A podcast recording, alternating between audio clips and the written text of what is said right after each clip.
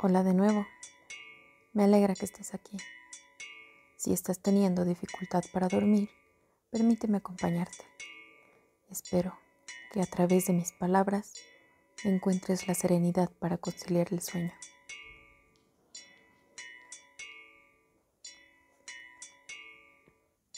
El cerebro es tal vez el órgano que mayor interés ha provocado entre los científicos.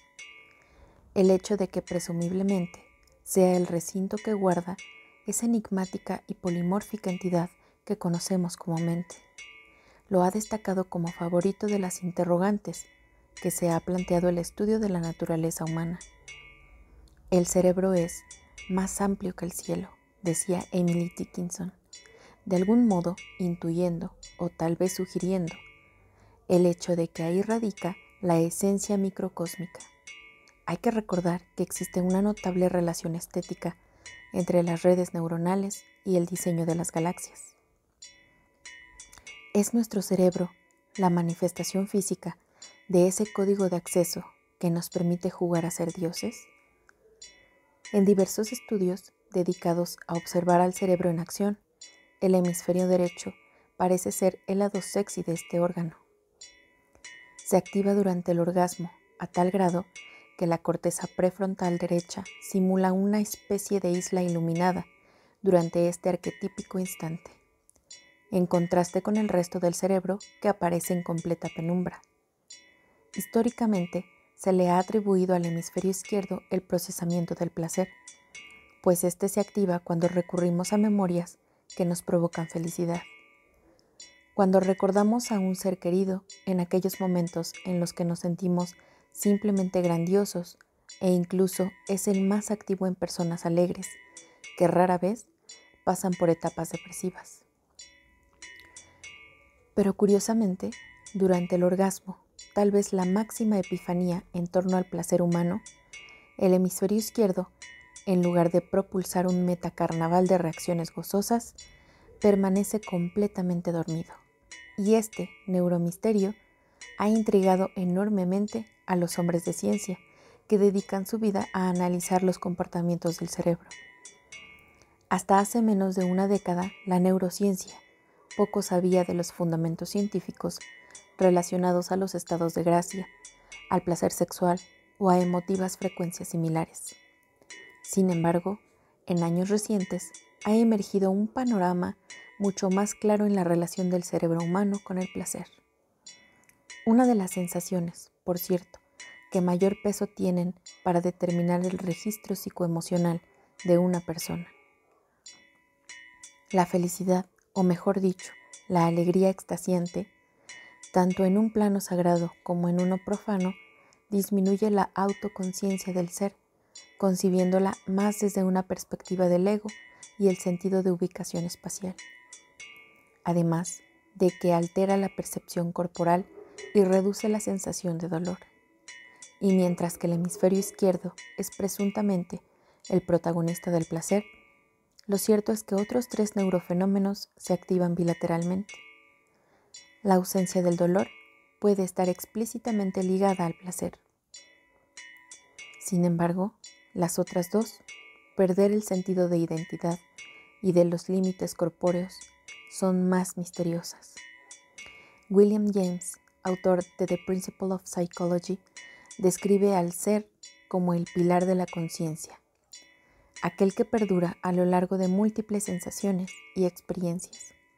Y este ser está dividido, excepto durante las experiencias místicas, entre un flujo de conciencia y un observador o diálogo interno.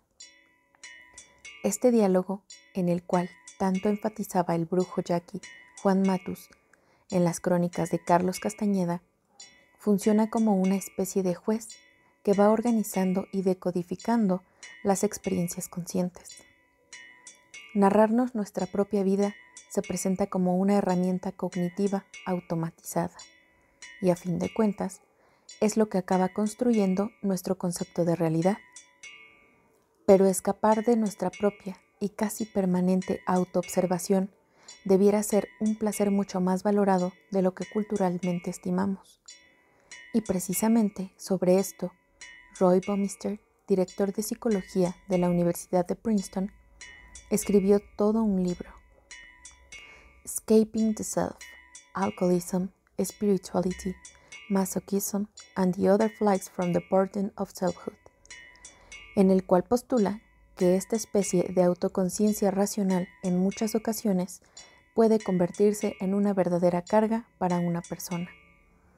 En diversas culturas las personas recurren habitualmente a sustancias como alcohol, drogas, tabaco, rituales autohipnóticos y otro tipo de estímulos para debilitar esta conciencia del ser.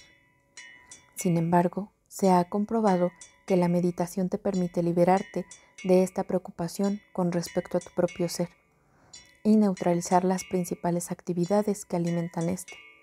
A veces, incontrolable mecanismo, el juicio, la planeación, la expectativa, la comparación y el autoescrutinio. Como aprendimos anteriormente, la corteza prefrontal del hemisferio izquierdo se asocia con la felicidad. Y no casualmente, los niveles más altos de actividad en esa región que hayan sido medidos hasta la fecha corresponden a monjes budistas del Tíbet, meditando en el sentimiento de la compasión. Esto nos indica que la meditación actúa sobre los principales centros de placer en el cerebro y aún más allá. Este placer se acompaña de una transformación en nuestra autorregulación emocional. Si bien las personas que meditan fortalecen su autoconciencia, ponen atención a sus pensamientos y sentimientos desde una perspectiva conceptual y por lo tanto menos emocional o visceral, lo cual les permite estar en paz con su flujo interior. Recordamos ahora que el placer también está ligado a una pérdida de la conciencia ante los límites de nuestro cuerpo, lo cual, al igual que el ejercicio de la autoobservación, involucra ambos hemisferios. Tanto el orgasmo como la meditación diluye nuestro sentido de los límites del cuerpo físico.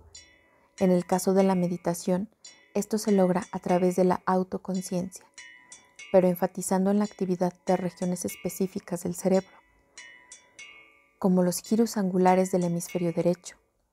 En cambio, durante el orgasmo, el cerebelo es el que brilla, el que mayor actividad registra, debilitando de algún modo la conciencia del cuerpo físico perdiéndonos dentro del mismo y no observándolo objetivamente, como es el caso de la meditación.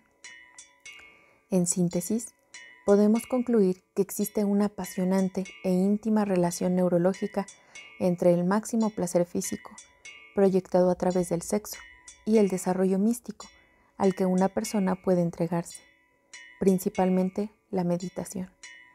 Y en un fenómeno que algunos considerarían como algo paradójico, ambos se proyectan, resuenan en un estado de alta fidelidad que termina por eliminar las supuestas fronteras que separan al mundo físico.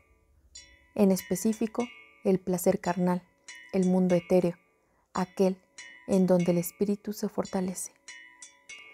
Y esta idílica convivencia queda proyectada o incluso catalizada a través de nuestro diseño neurológico.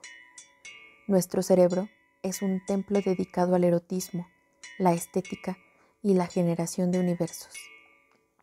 Entre el orgasmo, la alegría y la espiritualidad estamos todos nosotros.